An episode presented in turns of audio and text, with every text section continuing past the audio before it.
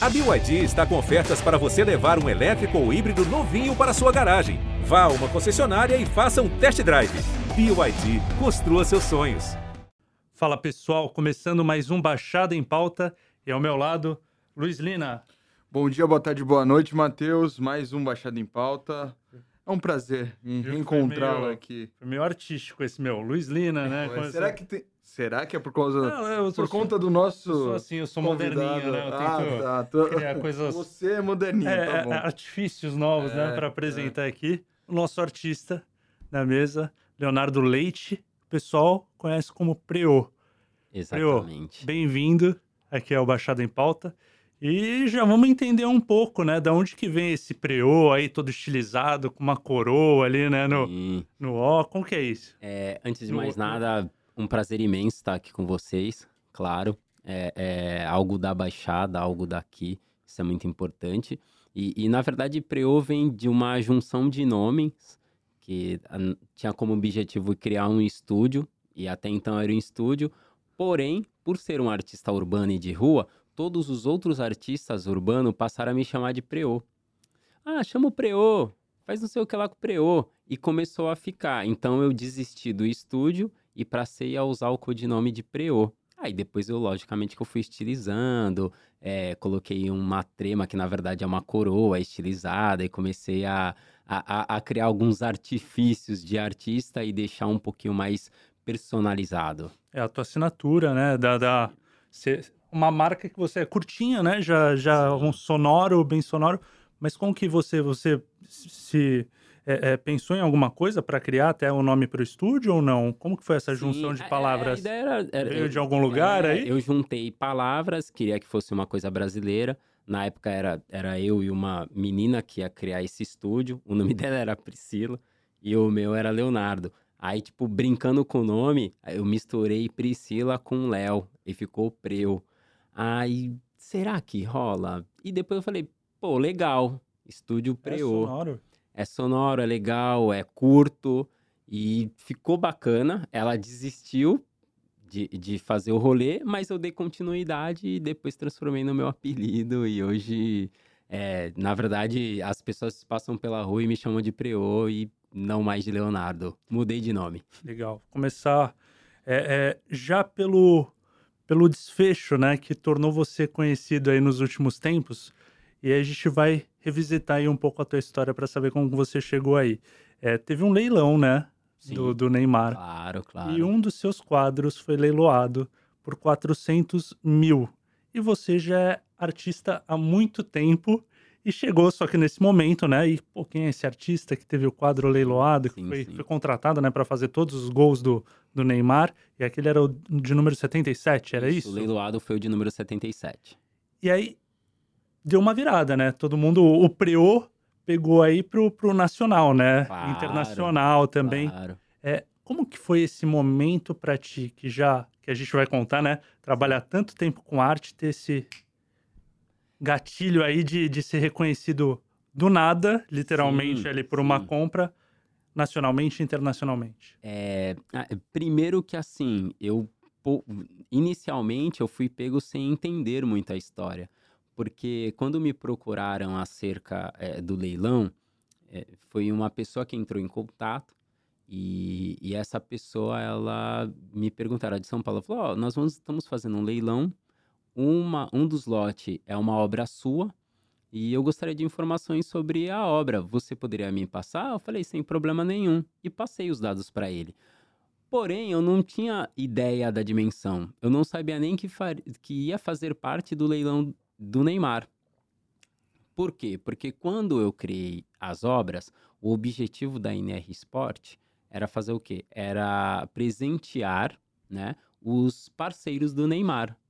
Então, né, obviamente que eu pensei assim, ah, de repente alguém ganhou e devem estar resolvendo fazer um leilão com essa obra. Alguma dessas obras ficaram com a NR Sport, ficaram detentas dela, inclusive o Gol 77. E aí eles tiveram a ideia de colocar no lote, entendeu? E passou-se um, um, eu acredito que um mês depois, assim, desse, desse primeiro contato. Aí a Gabi Pose, que é o meu contato com a NR Sport, ela que me mandou, ela falou, Léo, você não vai acreditar. e me mandou o link. Aí eu olhei aquilo lá, rapaz, eu fiquei pelo menos uns 30 segundos assim, inerte, sem entender o que estava acontecendo ali, ó. E aí depois eu fui assimilando, aí li a notícia, eu falei, meu, aconteceu. Né? Realmente aconteceu. E aí fui ler, e aí depois fui pesquisar, fui ver o vídeo. É, e aí, conforme eu fui é, assimilando, não só assimilando, e buscando é, averiguar o que aconteceu, eu fui ficando mais impressionado. Primeiro, como aconteceu, que menos de dois minutos sai de tipo de, se eu não me engano, de 20 mil para 400.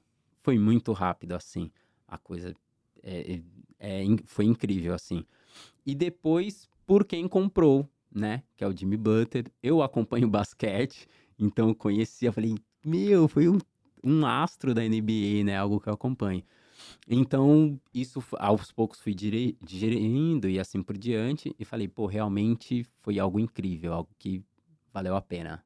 E você sentiu essa, esse impacto? O pessoal começou a te procurar mais depois também para saber entender a tua arte, não só para comprar, mas para entender quem é o Preô. Você acha que isso te enriqueceu também no sentido não só talvez ter melhorado financeiramente, elevado o teu, né? teu valor, mas é. assim é, enriqueceu do pessoal conhecer realmente a tua Sim. essência? É, primeiro, pelo valor publicitário é, e também pelo fato de, de, da arte ter chegado ali, entendeu? A arte santista.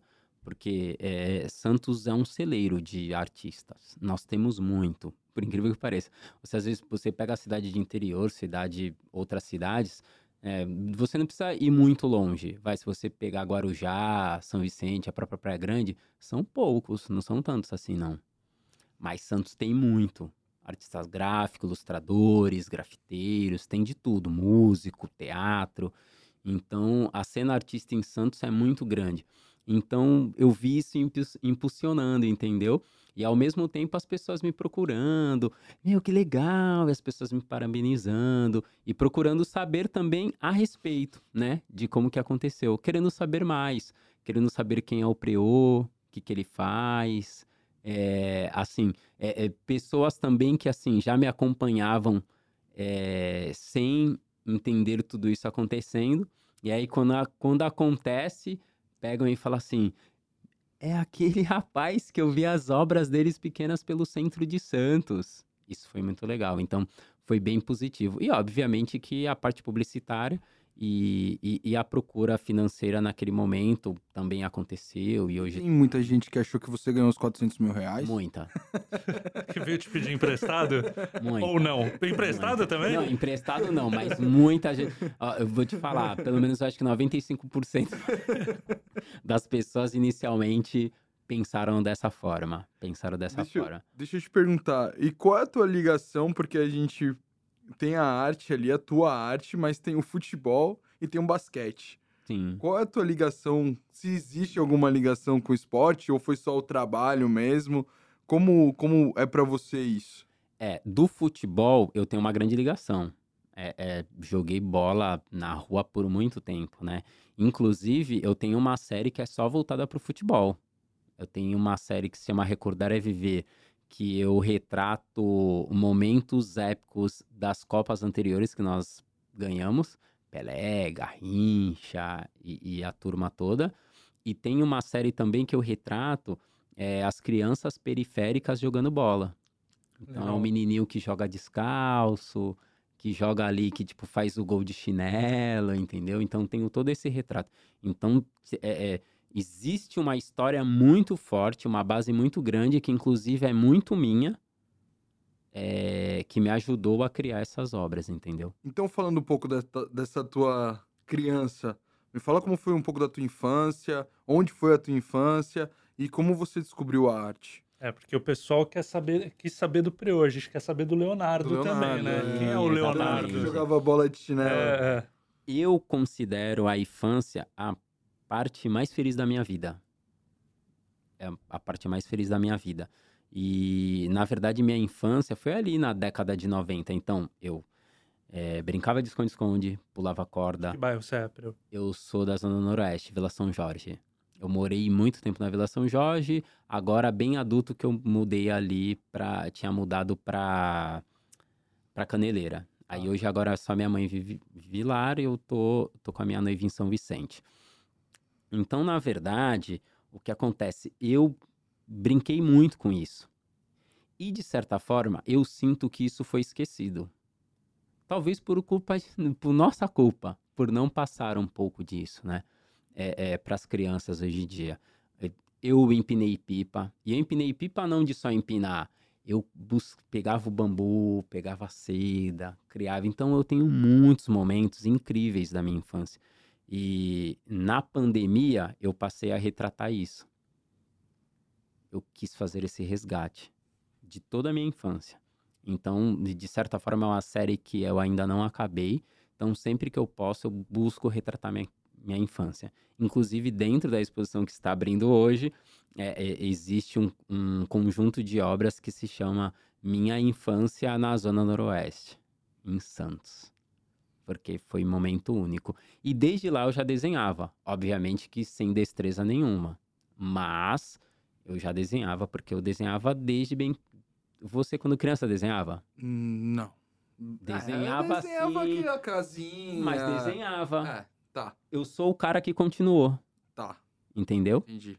Mas Tá você teve tá algum. só? Teu boneco palito podia ter ido Não, adiante. não, não tinha. Não. não, não, Poderia. Não tinha. Não, não, não tem capacidade ali. Desculpa aqui, hein? Não, imagina, não A gente tem problema. papel aqui rapidinho. Mas eu sou o cara que continuou. Eu sou o cara que ficou treinando. Ficou treinando. Porque no começo os meus era palitinho também. Mas você tinha na, na, na tua cabeça, já mesmo na infância, mesmo ali desenhando, porque muita a gente desenha pro lazer, né? Quando criança e tudo Claro, mais. Claro, claro. Mas já tinha na tua cabeça que você queria seguir uma linha artística ou não? O que, que o, o, o Leonardo queria ser quando É, criança? É, o- Porque isso é assim, a, a arte ela mexe muito com o lúdico, sim, né? Sim. É, é, as, as pessoas que geralmente têm essa aptidão Opa, já demonstram isso realmente desde de criança Claro. mesmo. Claro. Foi assim com você também? Sim. É, inicialmente, o Leonardo, criança, ele Valeu, queria Leonardo. trabalhar com arte, obviamente. Mas a única coisa que ele conhecia era o gibi. Então, o Leonardo, criança, sonhava o quê? Com ser desenhista de histórias em quadrinhos. Turma da Mônica. Turma da Mônica, Marvel, DC. Era o que eu queria, entendeu? É, logo depois eu me apaixono é, por mangás, que, né, que foi Sim, o uma que a nova gente- vertente. que é ali uma nova na vertente época. e que naquela época apareceu na televisão. Sim. É, eu cresci vendo Cavaleiros. Dragon Ball, Como era o nome Cavaleiro dos daquele do Zodíacos, Super Campeões, era isso? Super Campeões, Foi, isso, é. entendeu? Os live, os live action, é tudo isso, tudo isso. Só que eu, eu fiquei nesse, nessa vertente por muito anos porque era o único acesso que eu tinha à arte. Não tinha é, é, né, a arte mesmo e tal. Era essa vertente que eu tinha acesso. Então fiquei ali por muito ano, por muitos anos. Você teve algum incentivo já pegando. É, não. Não, não teve. você por você mesmo. Foi eu por mim. E, e, e assim, eu não culpo ninguém, porque não é cultural. É distante, né? É distante. Tipo assim, é, talvez se você é, falar pro seu pai, eu quero ser médico ou eu quero ser advogado, ele vai, tipo, bater uma baita palma. Mas se você Sem falar dúvida. que quer ser artista, ele nem vai entender o que, que você quer. É, é- mas é normal, é uma cultura, é, as pessoas ainda não entendem, e é isso que a gente tem que procurar educar as pessoas, eu acredito que hoje, entendeu? O artista, eu acho que se criar essa educação, talvez lá na frente, quando a criança falar isso, vai ser diferente a reação dos pais. É- é- é, como você falou, é uma questão cultural Cultural. é, é, e estrutural também, na, na- Estrutural. no sentido de que os pais têm essa reação porque eles querem o melhor para o filho, não Sim. querem ver um filho é, sofrendo, né, peleando ali para É. para não digo para Não, mas receber. não, Quando sim, você pensa em carreira É, médica, é, você pensa não, no dinheiro. Eu concordo. É, E, até e o, e o artista, ele tem que ter essa casca, né? Saber que ele vai bater, bater, bater, Sim. não vai É, conseguir é, muitas vezes. É né? isso, é até isso que eu ia falar, complementando o que você tá falando. É, existe um glamour quando o artista tá lá, né? Sim. Existe um olhar pro Total. artista, é um glamour, Total. mas ah, pra chegar nesse glamour muito. é, amassar muito barro, né? E assim, é, o artista, é, artista mesmo, né? O cara que trabalha pintando, assim por diante, é muito difícil, assim, é, dificilmente ele vai ser famoso. Ele não é famoso. Um artista ele não é famoso. Você vê, os Gêmeos é um grande artista reconhecido. Mas eu não diria famoso. Famoso é o Luan Santana. É. Eles não furam a bolha, né? Isso que você é, tá querendo dizer. Exatamente. Entendeu? Eles, o, o, artista ele nunca vai ser famoso. Ele vai ser reconhecido, é, vai ser mais procurado, as pessoas vão querer saber entendê-lo, mas é, ele nunca vai ser famoso ou virar uma celebridade. Isso é mais para algo novela, algo dentro da música. Aí eu acredito que isso aconteça. Mas dentro do aspecto do artista, eu acredito que é muito difícil. Mas o artista ele consegue ser reconhecido e o artista também consegue viver da sua própria arte. Aí que é bom. Deixa eu te perguntar, Prio. Você acha que para o artista o patamar que ele chega é quando a pessoa tenta compreender a arte dela? Ou quando a pessoa pesquisa sobre a, a arte dela? A compreensão do que o artista. Interesse, né? O interesse de expor. Você acha que esse é um patamar que o artista se sente consolidado? É, eu, eu acredito que o sonho do artista é, é não, é, é, exatamente isso, não ter só sua obra reconhecida, mas que a pessoa busca entendê-la e, e, tocar as pessoas, entendeu? É, eu me sinto muito feliz e tocado quando, por exemplo, ó, eu recebi ontem mesmo, é, eu tenho esse mapa, né, no Centro Histórico com diversas obras, e teve uma pessoa que me marcou no Instagram. E aí eu sempre remarco a pessoa, remarquei ela e falei, meu, muito obrigado, lisonjeado, né?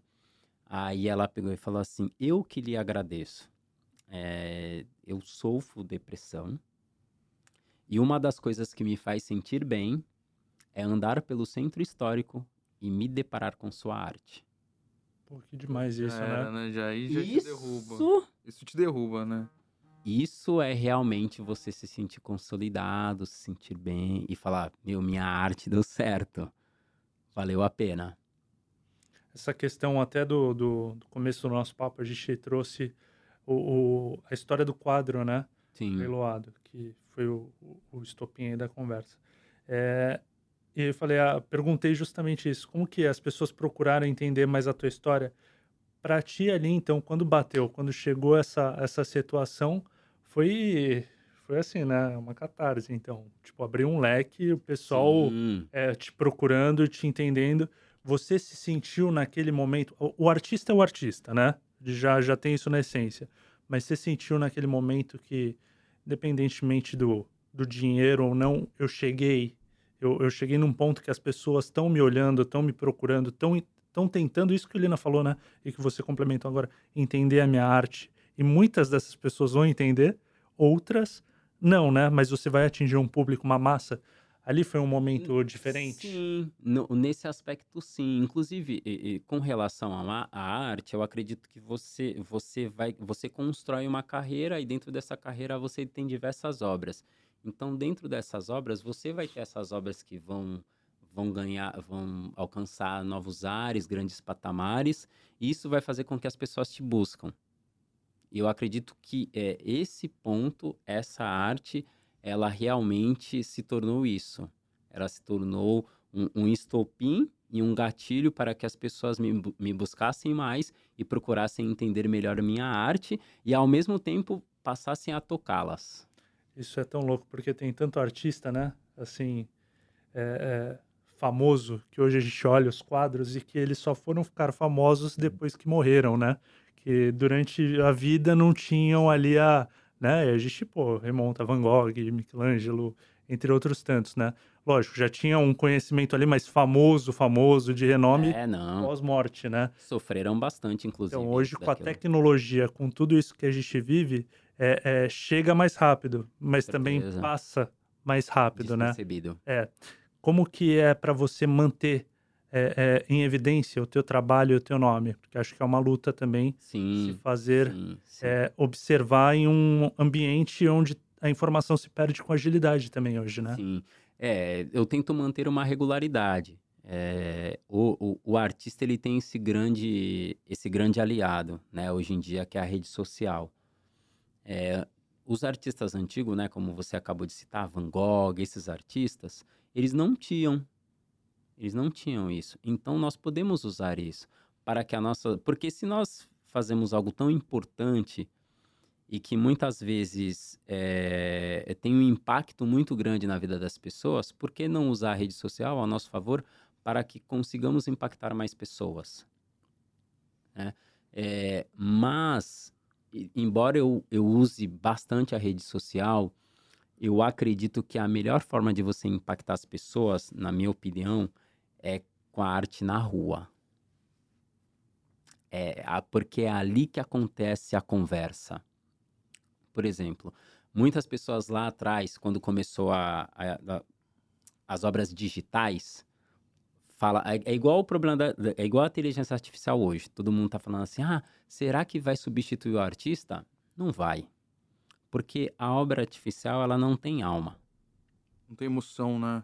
Então esquece, fica tranquilo. Pode ser um, um, um, um ajuda, pode ajudar ele ali em algum momento. Assim como lá atrás, quando criar, no começo do Photoshop, CorelDRAW, falaram a mesma coisa. Vai substituir o artista. Não substituiu nada. E não vai conseguir substituir.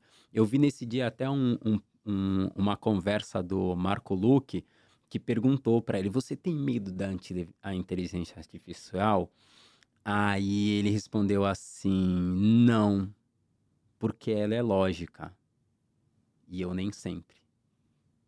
É, não, Eu achei genial essa resposta dele. É a quebra, né? É a quebra. Assim, o artista ele vai quebrar artista... sempre. Ele vai quebrar sempre, entendeu? Então não precisa ter medo que não vai acontecer nada.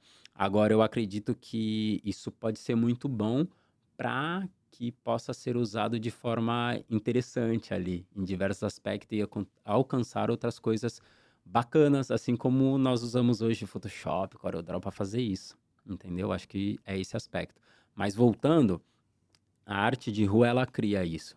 Eu tenho uma obra que tem uma frase, é, quando eu fiz minha primeira exposição aqui no centro, que foi em 2020, da, sobre a infância.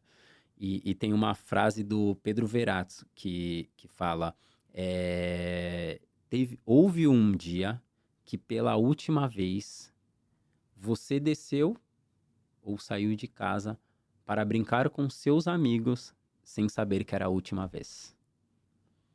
E dentro dessa obra, que é um menino empinando pipa, tem essa frase, que é perto do galpão, é na Rua do Galpão, Marquês de Eval 33, ela fica no número 31, se eu não me engano. Eu já fiquei ali uma tarde. Várias pessoas param ali e ficam olhando aquilo por um bom tempo. Uma vez eu encontrei, tipo, um tiozinho de bicicleta estivador, ele ficou uns 10 minutos olhando essa frase. E eu não fui conversar com ele, eu deixei para lá. Eu falei, eu acho que a arte é isso, né? Deixar impactar as pessoas. Mas eu fiquei pensando, o que, que passou pela cabeça dele ao ver a obra, ao ler? Então, eu acho que é isso, entendeu? E quando você cria algo na rua, não é seu mais. Sim, é, é das público, né? pessoas, né? é, público. é, público. Então você acaba impactando muitas pessoas. É que eu acredito que esse, você pode me corrigir, que esse tipo de arte, ainda mais quando se trata da nostalgia, ainda mais quando se trata de criança, pega um lado da criança que teve um, uma Sim. criança feliz, positiva, claro. uma infância, é aquela, aquela sensação de você tem um texto falando e você tem Sim. a imagem. E aí ela te pega de uma forma que é arrebatadora, cara. Se eu, se eu for ver essa arte, eu vou ficar um tempo e você falando dessa frase, eu já tô aqui pensando a última vez que isso aconteceu. E a gente não consegue nem lembrar. E, você, e eu nem tô visualizando a tua arte, cara. Sim. Isso já me bateu, velho. Então, quando a gente. Quando você traz isso, joga na nossa cara e tá na rua. Você tá na rua, cara. Sim. E vem na sua cara, você fala. Eu, eu imagino, é a brisa eterna, é a brisa sem, sem nada, cara. É a brisa de você. Caraca, meu, que sentimento bom. É isso. Traz um sentimento que talvez a pessoa não esteja nem pensando naquele dia. E aquele cara talvez precisasse naquele momento desse sentimento. Sim, e, e, eu vou te falar, assim, hoje o meu trabalho, ele, ele conversa com a afetividade com, e com as minhas memórias, eles falam, eles falam de mim, mas eu demorei 30 anos para perceber isso. Porque, né, eu, eu pinto desde bem criança, como você, eu só continuei. E eu passei muitos longos anos buscando, querendo entender o que, que eu tinha que pintar, a, tipo, a busca do estilo, um estilo original, li livro e faz isso. E tinha uma, teve uma época que eu comecei a, a, a, pintar de diversos estilos, eu comprei todos os tipos de materiais e fui buscando e fui buscando. E só ne, nessa, nesse gatilho, que foi na pandemia, quando eu fiquei um pouco parado, passei a refletir, foi quando eu percebi que quando eu falo sobre mim, é quando eu consigo retratar e pintar com verdade e com alma. É que eu acho que, só pegando. Não, não, é... Pegando aqui o aspecto da pandemia, nos gerou muitas dúvidas. Sim. Em relação principalmente à vida. Claro. A vida. E a vida dos nossos. Então, eu imagino quando você fez essa reflexão, você trouxe aquela vida sua. Sim. E aí ficou mais evidente e o teu. E o, pô, é, é sensacional, cara. Sim. Parabéns. Não, meu. essa história começou de uma forma totalmente inusitada. Eu saí para ir na farmácia, fui andando, saí ali de máscara, máscara tal, fui na farmácia comprar remédio. E, e na volta, e aí tu via, né? Tu via tudo vazio, porque foi bem no início ali mesmo. É, era abril, né? A coisa tava bem feia. E aí fui na farmácia e voltei, ninguém na rua, tal, tudo. E aí perto já de casa, eu encontrei um papelão. Um papelão tinha um recorte. E aí, automaticamente, eu visualizei uma menina num balanço. Eu, eu cheguei ali e já pintei essa menina no balanço. Foi assim que começou essa história de retratar a infância em minha memória. Legal. Isso é muito, muito doido, né? Assim, muito como, como vai o processo, né? Sensibilidade, Até chegar. né, é, é. Porque isso que você falou de você se planejar, de tentar organizar suas ideias para retratar, é, e perguntou para o Lina também anteriormente, você pintava? Quando você é criança, você sempre quer, né? Você, você Claro. brincar, pintar, fazer. é, mais velho, quero escrever um livro, Você agora, né? se- Jornalista. Você quer se expressar de, Você qual- quer se de expressar, qualquer escrever forma. um livro, só que você bota muita barreira, porque assim, ah, como que eu vou fazer então? Sim. Eu vou escrever assim, então eu vou pintar assim, eu vou fazer assado, e aí fica mecânico, né? Sim. Não, não se organiza a de um. própria sociedade É, que é. te coloca as barreiras É. que não. Eu acho que o. Só te- mais uma vez, eu acho que o artista é tão genial porque ele rompe todas essas barreiras que são discriminatórias no sentido de tipo, ah, não vai dar certo, você não vai ganhar dinheiro, você não vai chegar lá. Sim. E o sim. cara que, tipo, desde a infância, como ele falou, que, ele continuou, mas você continuou porque você insistiu, cara. Sim, claro, com certeza. Mas insistiu com essa tua obra em paralelo também. Assim, a obra que eu digo, você foi, foi evoluindo, foi estudando Sim, sim. a parte. É É, interessante citar também que o Leonardo, ele trabalhou, teve outros trabalhos outros nesse trabalhos. decorrer. Sim, claro, E- com certeza. E acho que é interessante a gente citar a nossa conversa do elevador vindo para cá. Exatamente. Eu te perguntei, sempre que, que chega aqui algum convidado, pô, você conhece o prédio aqui, né, para mostrar? E você falou, esse não, mas lá o, o- O a tribuna no, no- an- antiga, aqui na João Muitas Pessoa. memórias. E aí eu falei, nossa, mas tão novo, assim, será que já, já dava entrevista? Foi lá para dar uma entrevista, alguma coisa? Você falou, não, eu trabalhava, eu ia levar é, é, coisa da tribuna. Me, me, me conta um pouco enfim. isso, esse teu começo. É, é, eu sou um garoto periférico, né? Nasci na periferia, então é, é, é, meus pais separados, é, minha mãe que me criou ali, trabalhando como manicure. Então fui trabalhar muito cedo, com 14 anos entrei no campus e trabalhava numa, numa advocacia aqui na Vasconcelos Tavares. Então eu rodava esse centro inteiro. Por isso que eu gosto do centro desde, desde sempre. Eu sempre amei esse lugar. Porque eu frequentei ele por muitos anos na minha vida. Eu trabalhei aqui no centro por 10 anos. E aí você vê as possibilidades nessas paredes aí, né? Quando você Entendeu? se, se encontrou. Mas conta um pouquinho mais antes de chegar nesse ponto de, de desse teu amor aí, da tua paixão pelo centro, é, para a gente entender como que você conseguiu, né? Enquanto, porque você falou, você é um, jo era um, é um jovem, né? Sim, É, vindo de, de- da periferia, sim, claro. é, com dificuldades como tantos jovens, e, e você tinha que trabalhar para ajudar em casa, e ao mesmo tempo você tinha ali o teu, o teu lazer, que era na, na É, ocasião um lazer. E exatamente, aí o que acontece? Durante, Muita gente esquece isso, né? durante- Deixa de lado. eu, eu acabei que fazia como. Eu nunca parei de desenhar. Eu desenhava muito, inclusive. Inclusive, desenhava lá na própria advocacia. Às vezes, ao invés de pegar. Eu tinha duas horas de almoço, ao invés de ir para casa comer, é, às vezes eu comia um lanchinho ali e ficava desenhando no meu horário de almoço. É, isso por muito tempo. Eu trabalhei 10 anos na advocacia. É, o, o, advogado, Dr. Rubens de Almeida, o qual eu trabalhava, ele sabia que eu desenhava, então, inclusive, ele, ele me incentivava, assim, ele, ele entendeu que eu não ia ser advogado. Então, ele me ajudou muito, assim, deixava eu fazer as coisas, às vezes tinha alguma coisa que acontecia, então ele me incentivava dessa forma. Logo depois disso, foi quando eu me interessei por design de interior, e aí foi quando eu comecei a entrar na parte artística mesmo de verdade. Né? Até então eu fazia só como hobby. Trazer elementos técnicos né, para o teu trabalho. Aí eu comecei a estudar como, como design de interior. É, trabalhei com um arquiteto, Fabrício Forganis. É, depois trabalhei em lojas de planejado, trabalhei na de casa. E aí já usava mesmo o desenho, usava técnicas de arte, assim por diante por longo período, né? Fiquei cinco anos trabalhando é, com arquitetura e fiz muitas coisas assim que chegaram muito perto. Eu cheguei, quando eu trabalhei com esse arquiteto, eu fiz umas baladas onde eu grafitei, onde eu usei a arte mesmo. Então isso foi bem empolgante, mas foi só depois que eu vi que estava minando a minha criatividade e não me deixava é, eu fazer algo mais artístico. E aí eu percebi que não era aquilo que eu queria. Tanto é que foi nessa mesma época, quando eu percebo isso, eu passei a fazer uns sketches da cidade. Tá. Na hora do almoço também. Então eu trabalhava ali como designer de interior, é, no setor. E aí na hora do almoço eu ficava desenhando sketch da cidade. Então eu desenhava a arquitetura da cidade, desenhava algumas coisas é, que eu a, a, achava interessante. Tem, tem uma cena lá do Gonzaga ali perto daquela antiga caixa que eu desenhei, que tipo é só poste. As pessoas falam, pô, mas onde é? eu? falei, ali é perto da caixa, lá quando tu chega tem um monte de fio. É. Eu achava muito bonito que ficava um monte de pombo. E aí eu fiz um sketch daquilo. Então foi quando eu falei, ah, então é isso que eu quero.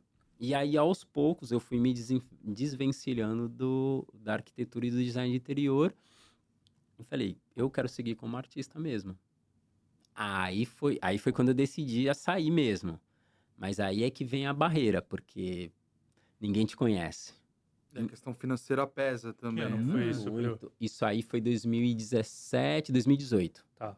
Foi em 2018. Que você decidiu, né? Que Na verdade, já estava fazendo, mas. Só trabalhar com arte, entendeu? Aí a graninha que eu tinha ali guardei e aí foi quando eu comecei, eu vi que a, a cena artística cresceu muito, impulsionada pela economia criativa. Essas feiras, como o Coletivo uhum, Projeto, uhum. Encontro de Criadores. Eu falei, vou me envolver com essas feiras. É uma forma de eu mostrar meu trabalho. E aí foi quando eu comecei a entrar ali dentro do mercado, mas foi muito devagar, assim, sofri bastante, ninguém me conhecia. É, o que você vende nessas feiras acaba sendo Pagando pouco. Não consegue. É, paga às vezes o que você vai fazer lá, muitas vezes, né? Mas é mais para investimento. Então você tem que esperar que aquilo te dê bons frutos para frente, porque ali não, por exemplo, você não vai fazer uma feira e vai conseguir ganhar o aluguel da não ganha. É mais como uma uma porta de entrada, possibilidade de network, trocas. Isso foi muito bom para mim. Então, e eu já enxergava dessa forma, mas o problema é assim, você às vezes enxerga dessa forma, mas você pensa, como que eu vou investir? Se eu nem tenho que investir, entendeu? Então foi, foi muito dessa forma. Aí, é, de certa forma, a coisa foi ficando mais complicada, porque eu já não tinha é, dinheiro, né? Já era muito pouco. E eu já. Foi nessa época que eu comecei até a procurar trabalho no Eu falei, vou voltar pro. mercado. Vou meter pro mercado de trabalho. E aí eu tento ler. Aí eu falei, pô, volto pro mercado de trabalho e volto a fazer ali na, nas entrelinhas, entendeu? E aí foi quando a chave vira. Isso aí foi em 2019. Começo de 19, ali em março, por ali, eu tava procurando trabalho já. Aí em janeiro eu tinha feito um, um trabalho no shopping, no shopping Miramar. Super legal o trabalho, ganhei até. Fiz um mural, e, e aí eu coloquei esses quadrinhos dos sketch de Santos Hum. lá. Você já Ele- tinha lá guardado? Não, eu, ti- eu já comercializava. comercializava. comercializava. E aí um, o, o, o pessoal que me contratou para fazer o mural, para pintar o mural, também comprou alguns quadros. Ah, legal. E aí ele fez lá tipo uma galeriazinha. Aí uma pessoa, Valentina, do, do turismo, que trabalha no turismo de Santos, ela viu meu trabalho lá. Na época eles estavam fazendo, procurando artista para expor no Festival do Café. Ela me ligou. Ô, tudo bem? Você que é o? Sim, sim. Pode estar procurando artista para expor no Santos Festival Café. Eu falei, ó, eu adoraria expor, só que, né, não tenho dinheiro, quanto que é? Que eu sabia que a feira sempre pedia, né? Ela falou, não, é gratuito. Eu falei, então eu vou. claro que eu vou, quando que eu preciso? No outro dia eu fui fazer a visita técnica e levei. E aí, no Festival Café, é, nessa época mesmo, é, pouco antes, uma arquiteta me chamou para fazer um trabalho também gratuito, mas ela ia comprar o material. Eu falei, eu pinto para você. Você dá o material, eu pinto, não tem problema. Eu preciso divulgar o meu trabalho. E aí eu fiz esse trabalho para ela. Logo depois ela me contratou para fazer uma pintura na casa dela remunerada. Aí fiz o Festival Café, vendi quadro pra caramba, cara. Por incrível que pareça. Legal. Aí fiz uma venda boa. Vendi bastante, porque eu, durante o Festival Café, gente de São Paulo, um monte de gente queria levar coisa de Santos. Eu zerei todos os quadros que eu encomendei, assim, Legal. que eu tinha. Legal. E foi aí que as coisas começaram a mudar. Foram, foram mudando, as pessoas passaram a me, me procurar. Logo depois me chamaram para fazer um mural grande que tem até hoje lá no Patipuranga, que é o Canal 3. Eu fiz uma, um retra, retratei o Canal 3. E aí, aos pouquinhos, as coisas... Só que daí veio a pandemia, né? Aí veio a pandemia. E, e foi bem nessa época, porque É. aí veio a pandemia. Aí na pandemia eu falei, poxa vida. Agora que tá virando, né? Agora que eu tô conseguindo, nó- mas a pandemia foi assim, foi um momento muito complicado no primeiros três meses. Depois começou a fluir. As pessoas começaram a me chamar para fazer obras grandes, e aí a coisa começou a fluir de uma forma gigantesca, assim. Nas casas delas. Casa, é, talvez por elas ficarem bastante tempo, né? Elas queriam Era ter isso, uma pessoa, arte, né? Nossa, eu tô aqui em casa e eu Essa parede branca aqui na minha frente me irritando. quero fazer eu não aguento você, te Ou eu marre, eu marreto ela, eu chamo. Exato. Aí comecei a fazer umas coisas bastante, assim. Aí, é, eu, eu vou te falar que, assim, obviamente, tipo, é, a gente ainda tem muito obstáculo, porque às vezes você faz um. Você tem que entender, assim, você tem que economizar. Porque o artista, ele às vezes vai ser chamado para fazer uma parede, alguma coisa, ele vai cobrar ali um certo valor e ele vai demorar para poder fazer outra parede, talvez um bom tempo. Possa ser que na próxima semana ele faça, mas possa vez dure duas ou três. Então ele tem que saber guardar o dinheirinho ali, lidar com o dinheiro, fazer uma economia, fazer conta, faz planilha. Isso é um grande conselho. Faça a sua planilhinha ali, economize, faça seus gastos, que só assim que você vai conseguir é, equilibrar as contas e conseguir viver como artista. Esse conceito de equilibrar contas, planilha, você aprendeu na arquitetura, no ramo profissional ou não? Foi, Foi na raça. Foi na, foi na raça Foi mesmo. na raça. Eu percebi que, tipo, é, eu fazia um trabalho, ganhava aquela, aquele, aquela, aquela verba, aquele dinheiro, e depois eu demorava um tempo para fazer. Eu falei, opa, então eu tenho que, calma aí. Então esse dinheiro eu preciso fazer ele render até o tempo para eu poder conseguir o outro. E aí eu comecei a me planejar para que eu tinha tivesse meses à frente Entendi.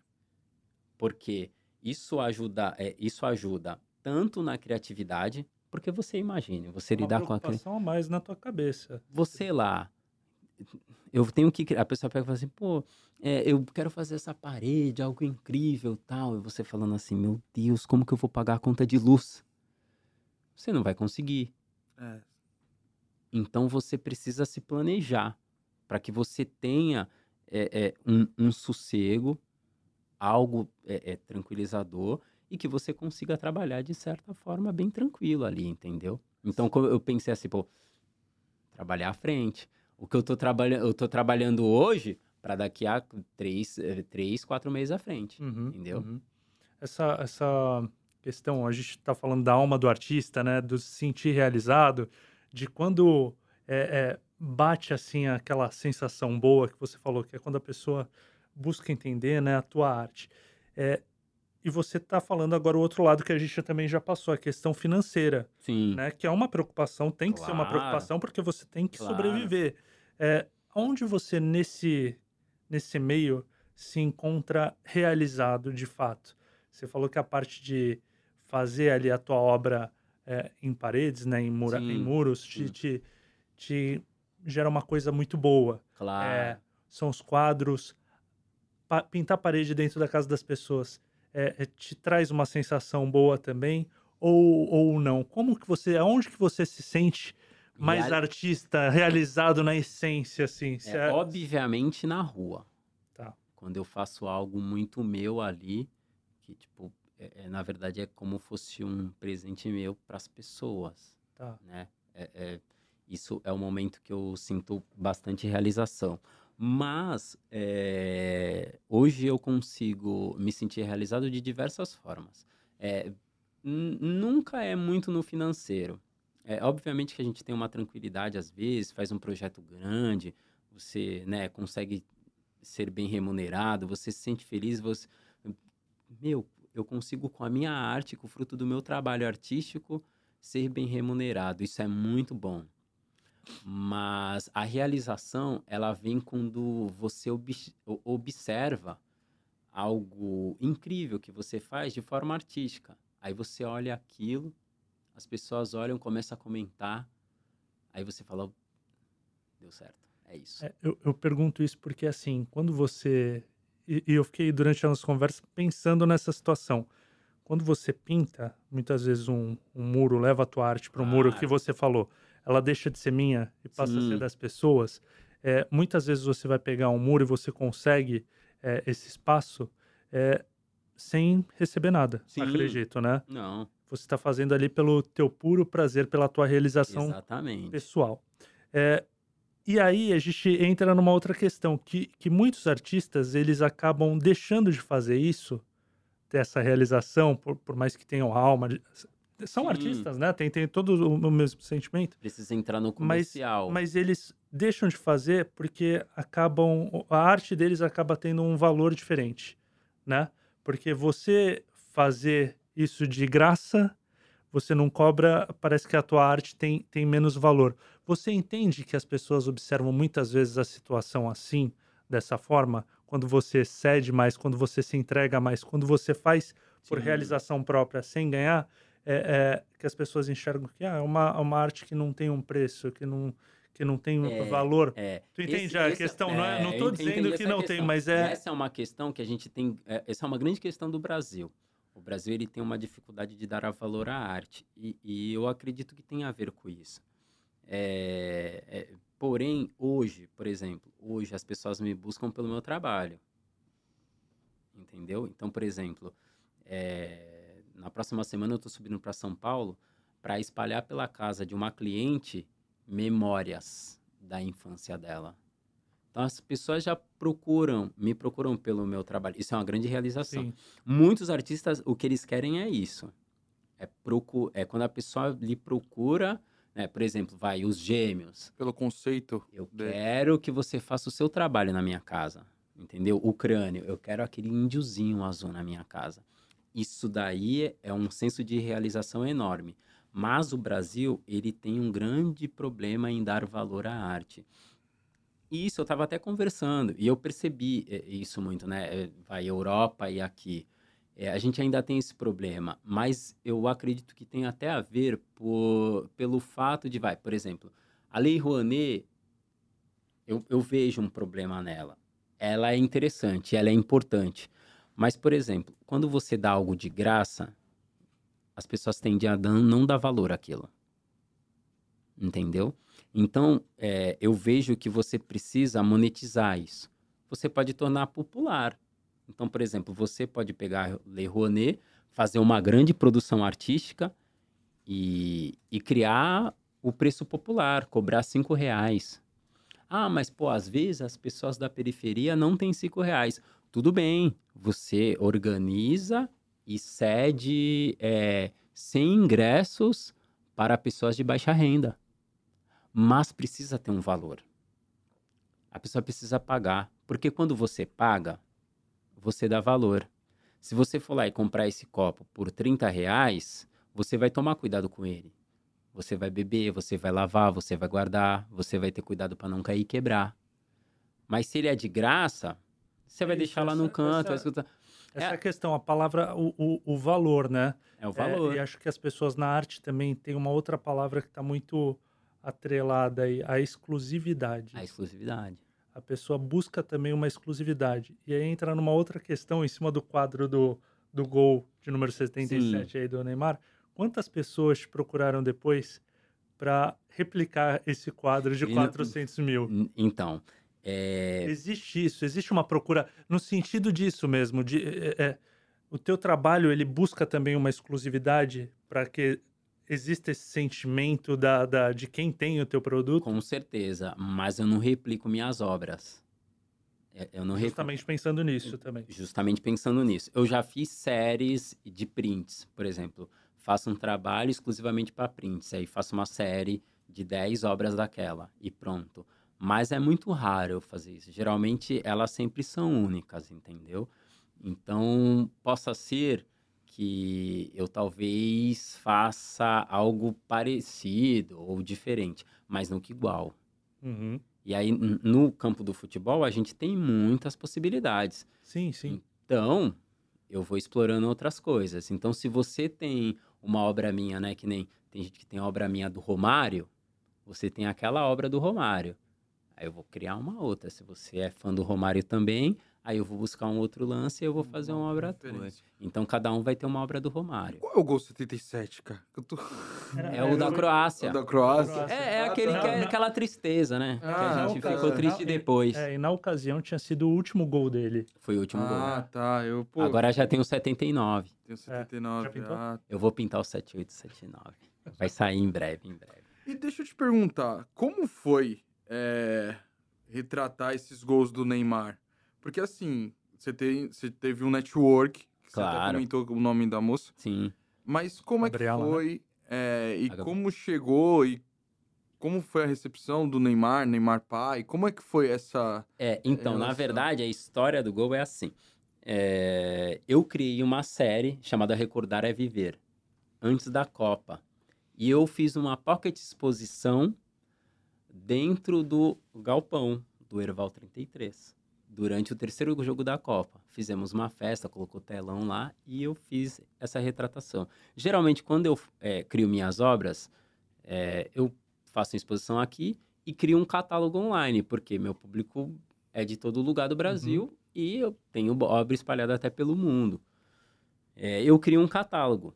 Eu criei o catálogo e mandei para alguns clientes, mandei para os meus clientes, postei e assim por diante. Uma cliente minha que trabalha, é, trabalhava no instituto, ela, meu, que legal, vou criar do Romário. E já arrematou do Romário. Quando eu fui entregar para ela, eu entreguei na NR Sport.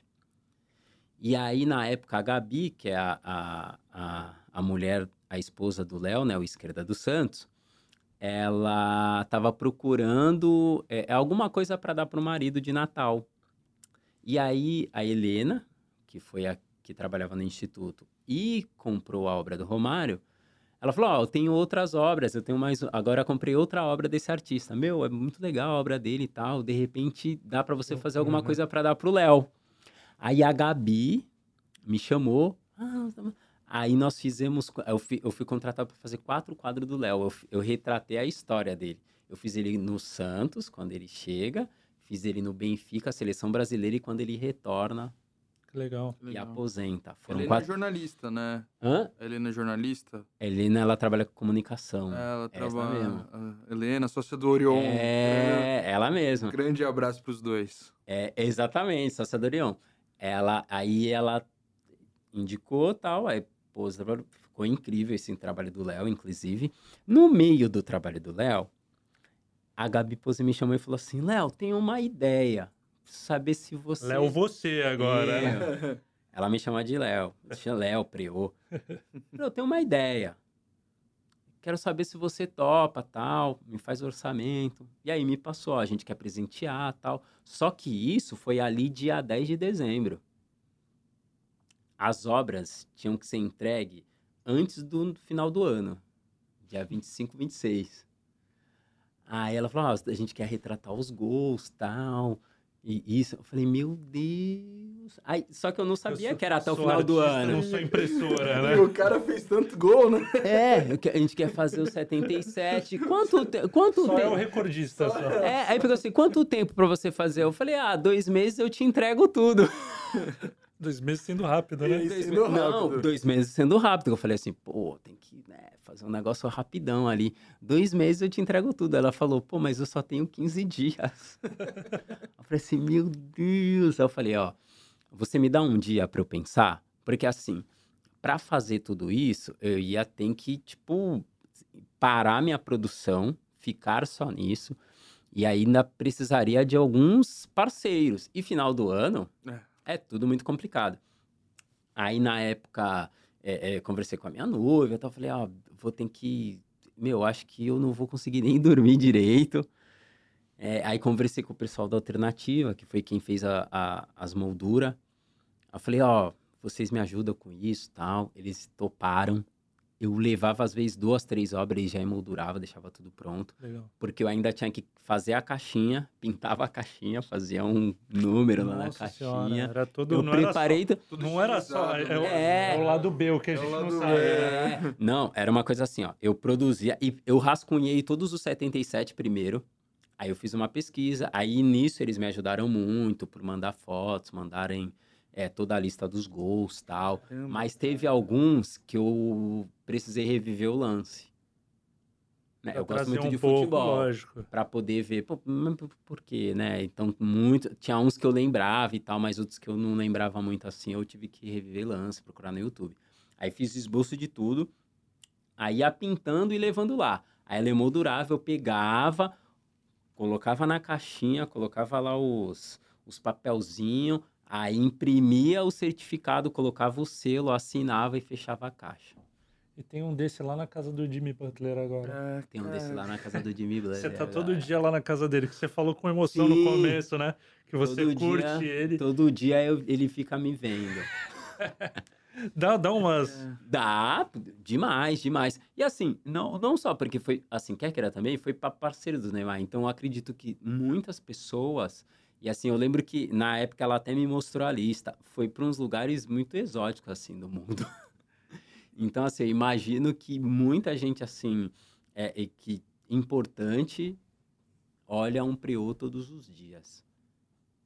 E por parte É do Neymar, isso. você teve algum, alguma, alguém, algo... Na época, por ser final de ano é, e, e por agenda mesmo, a gente não conseguiu, mas a ideia era encontrar para que ele assinasse também o, Até lá. a tela. Né? A, a tela não, o, o próprio certificados. Ah, tá. Porque a tela não ia dar tempo. Entendi. A gente teve pouco tempo, eles queriam entregar tal, não conseguiu. Mas é, eu tenho.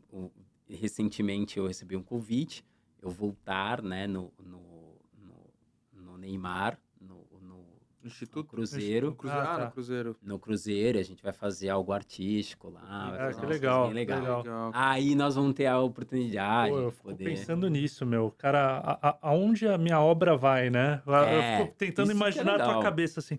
Pô, foi pra esse lugar, foi pra pô, tal pessoa viu minha obra. Porque você também tem isso, né? Você, como Claro. artista, você tem artistas referências aí, ídolos, né? Todo, todo, Isso deve Sim. ser uma coisa Com muito louca na certeza. cabeça, né? Sempre, sempre. É, quem tá olhando. Como O- que vai interpretar o que eu tentei expressar? E se gostou. Entendeu? Tipo, por exemplo, ah, o quanto gostou. Ah, ninguém paga 400 mil porque não gostou. Não, ele. Não, mas assim, você vê que ele gostou muito. É, E assim, é, eu gostava, curtia bastante ele assim, mas eu não sabia que ele gostava de arte. Ele gosta pra caramba de arte, hein? O Jimmy Butler é sensacional. Ele fez a, a empresa de café dele na, lá no, quando os caras estavam na bolha do, da NBA, cara. Ele cobrava 500, 100 dólares por Sim. copinho, cara. Ele, pô, ele é Ele é muito. Ele é ele, muito. ele mete um cabelo emo no Media Day pra, tipo, ficar a foto dele no, no- durante a temporada toda, Ele é cara. sensacional, cara. Ele é cara. sensacional. Tem uma da alma de artista, né? Tem, Totalmente total, total. caixinha, Não, e ele, ele queria no começo, porque quando começa com, quando, no, no leilão, isso é muito legal. Eles começam com 20. Ó, o primeiro lance é 20, ele já dá 100. Cara, ele sobe muito. É, a régua foi lá em A cima. régua foi lá em cima, então ele queria muito. Aí aos- vai aos poucos. Aí é quando o Casemiro entra, o Casé. Sim. Só que é- eu- depois eu vi o vídeo, ele não sabia que era contra o Jimmy, né? É, Quando ele percebe é que ele desiste. Mas eu fiquei pensando nisso. Eu acho que se o Casé continuasse, ele ia continuar e ia bem alto. Não ia ficar no 400, não. Pô, mas tá bom, né? E não vai pro playoff, Meu- só pra lembrar Me- pra galera. Os 400 mil não foram pra, pra Então, conta dele. então, por favor, se você gosta da minha arte, obtenha um preo. E assim, eu tenho obras assim. Eu, eu tenho uma coisa assim, eu acredito que a obra ela tem que chegar nas pessoas, não só no- nas pessoas que têm um grande, gran, tem muita grana, mas também nas pessoas sim. que têm um poder aquisitivo menor. Então, assim, eu, eu, eu tenho obras originais que custam 100, 150 reais. É, isso, isso é interessante porque, assim, você, além de popularizar, né, você leva acesso à cultura. Sim. É, é- é o start, né? Teu nome começou a ser conhecido, aí as pessoas conseguem adquirir, poxa, eu consigo. Sim. E aí você tem um coletivo com outros artistas, ou seja, você acaba jogando uma luz para outras Pra outras- pessoas, como Claro. fizeram com você Tornar também. mais democrática. Isso, arte, É, isso é, é. muito bacana, né? Essa, essa Mais. compartilhar a arte, E né? eu vejo assim, que, tipo, é, né, por exemplo, em, em Santos, temos muito artista. Nós temos que entender que juntos somos mais fortes. É. Entender? Então, por exemplo, quando eu faço uma exposição individual, eu vou ter o meu público ali. Quando eu faço uma exposição coletiva, eu vou ter trocas de públicos. Então, o, o, o público do que gosta da arte da outra pessoa vai ver minha obra e o público gosta da minha obra E às vezes Vai ver as outras. também, isso é tão rico que é E como você. com os dois. É, é É, como vo- arte é identificação, é, né? é como uma ida ao museu. É. Você, você não vai ver um artista, né? Você vai ver ali a obra. as obras, né? E, e beber um pouquinho de cada uma, né? Entender, ter esse. Isso é demais. Arte E no final é sobre isso, É. né? É. E a arte É de a rua obra. é, faz a gente pirar. Eu, eu, fico, eu fico louco quando- quando aquela obra que é que usa a árvore, sabe? Tipo, de cabelo. Da... Pô, isso é sensacional, cara. É uma França. Então, quem começou aí, tem uma. Hoje tem alguns, né? Tem um pessoal que pega umas árvores, sempre faz. Mas quem começou isso é uma francesa, né? Ela fazia árvore, ela fazia, tipo, umas letras. É uma francesa que começou isso. É a gente, nosso horário tá, tá estourando aqui, a Sim. gente tá chegando no final, mas eu quero terminar com uma perguntinha polêmica. Se tudo é arte, você falou que gosta de pintar na rua, muro e tudo mais. E a gente sabe que tem muita gente que tem grafite, tem o Sim. termo pichação. Como que isso bate em você? O que, que é arte, o que, que não é, o que extrapola, o que não extrapola? Ou você tudo é arte. ou tudo é arte? É, por isso que eu É, te perguntei. é, tudo é arte? É, é- tudo é uma expressão artística. É, é, mas existe dentro da arte de rua existe muitos segmentos, entendeu? Por exemplo, muitas vezes com, as pessoas confundem. Por exemplo, o que, que é o grafite? Grafite é letra. Aquilo que é, as pessoas de certa forma gostam, que é aquelas coisas bem coloridas, às vezes ilustrativa, aquilo acaba sendo algo eh, dentro do muralismo, Uhum. né, dentro da pintura mesmo. E acabam, muitos chamam de street art, mas o grafite, ele começou lá atrás, e o grafite são letras. Os gêmeos começou graf... foram um dos precursores do, do grafite, o old school mesmo, é, aqui no Brasil. Porque o grafite é o quê? Era o apelido Sim. do artista e muitas vezes ele colocava ou só o apelido ou ele fazia ali algum desenho, algum bonequinho, entendeu? Uhum. Então isso é o grafite. Aí tem, tem a pichação também, que é uma forma de, de, Expressão. é, de expressão, né? E, e muitas vezes importante, porque às vezes é uma, uma forma de expressão, às vezes é um- uma forma de protestar, entendeu? Então são expressões, não deixa de ser expressões, entendeu?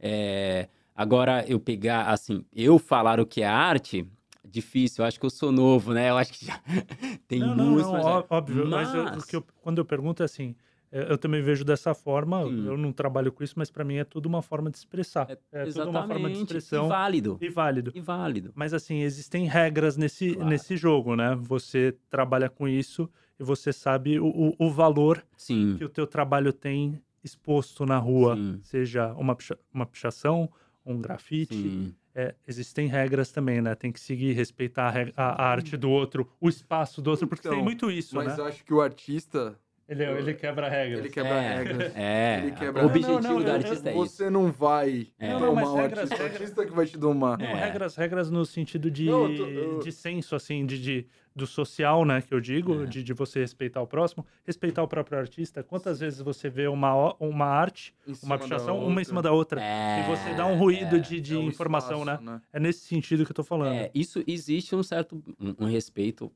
Eu conheço a galera e tal, existe um baita respeito, eles são bem legais assim.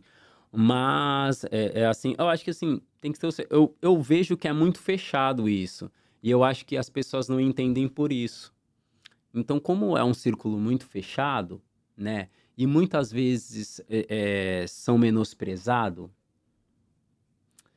que fica difícil, entendeu? Então as pessoas não entendem porque nunca têm acesso, não sabe como funciona e automaticamente. Eu lembro que eu fiz um, um rolê no bonde eu- onde eu explicava, eu explicava como que funciona, é, como que era a arte do rua. Então eu falava o que era picho, o que era o grafite, quando que começou. É. Pô, e, e dentro do passeio do bonde tinha um monte de gente, assim, uns idosos e tal, que falou assim, meu, que legal isso, saber como que funciona. O a pessoa entendeu, ela automaticamente vai mudar Já muda o tudo. conceito dela. É porque é muito mais fácil se ter o preconceito Exatamente. sobre algo que você não tem um conhecimento. Não conhece. Mas eu acho E que as eu coisas acho vão mudando, né? Eu acho que a Sim. arte de rua, como a música, como ela sempre vai ser estigmatizada Sim, por uma parte da população claro. que também não quer ter acesso a ela. É, É mais tudo fácil bem. você falar do que você compreender. E o que é muito louco, né? Porque o Preu teve, agora em Barcelona, né? sim, Ele já ficou sim. dois meses por lá. E, e quando a gente vai assim para fora, o que o pessoal o estrangeiro valoriza é, é a arte de rua, Sim, é a música na rua, porque você está vivendo aquele momento com aquela música que um cara tá tocando Sim. aleatório, assim, pode. É, é, é a tela que o cara tá vendendo na rua ali, né? Do, do- daquela paisagem que você tá vendo. É, vira uma. Você enxerga de uma outra forma, né? sim, A arte. E sim. existe muitas vezes sim. aquele lance de valorizar. Aqui não, né? É, não. Tem que mudar não essa. tá na esquina, não tá na esquina É, da tua é, é. casa, tá em Barcelona, tá em É, Madrid. mas tá é isso, tá é, mas é isso, é mudar Aí a se torna- concepção, Se é. torna bonito, Hum, o olhar mais romântico. Exatamente. Fica... Na verdade, você romantiza a coisa e fica mais fácil, Exato. fica mais palpável. Mas é o que eu digo. É, é- é, vai do arte das pessoas começarem a educar as pessoas, porque nós temos muitas coisas boas aqui. É. Entendeu? Você não precisa atravessar o mundo, o oceano, para Sim. poder ver algo vejo incrível. até que a internet tem ajudado bastante nisso, né? Sim. Tem vários canais no YouTube, assim, de, de pessoal que faz grafite, que orienta também. E a gente já vê uma mudança até no, no, no conceito, né? Comportamento, na arte mesmo, na expressão. É, Isso é muito legal. o fato de você conhecer, como você disse, o fato de você conhecer e entender, automaticamente faz com que você passa a já não ter o certo preconceito. Você Fala, ó, opa, legal, já gostei disso aí. Então é isso? Ah, eles fazem isso, aí fez aquilo lá atrás, Ah, então ah, agora lógico. se tornou isso? Aí as pessoas já começam a entender e aceitar. Se torna aceitável. É isso aí. Prio, estouramos aqui um pouquinho. Muito Opa. obrigado pela tua presença, por dividir essa uma hora com a gente. Sim, tua claro. história, teu trabalho, né? E, e- e passar um pouco essa mensagem também para as pessoas, né, Lina, de que é, é para abrirem a mente e a visão aí para a arte também, Sim. que toda arte tem o seu valor, né? Toda Ah. forma de se expressar tem o seu valor. Lina, obrigado mais uma vez. Obrigado, Matheus. Foi um baita papo. Obrigado, Preo. Legal a gente falar de arte. Acho que a arte leva a gente para lugares que a gente não consegue acessar nem na nossa cabeça. Então, assim, parabéns pelo teu trabalho. Continue fazendo Sim. o que você faz. E é isso. Obrigado, gente. Baixada em Pato foi muito bom hoje. É isso aí, é uma viagem, né? Uma viagem. Demos uma cara. viajada aqui. Obrigado, uma honra, gente. Leonardo Leite. Leonardo Leite, Muito obrigado. Preu. Pessoal, Obrigado. você acompanha esse papo é, no site do G1, também na TV Tribuna aos sábados e nas nossas redes sociais, no Facebook do G1 e TV Tribuna. Muito obrigado, até a próxima. Tchau. Tchau, tchau.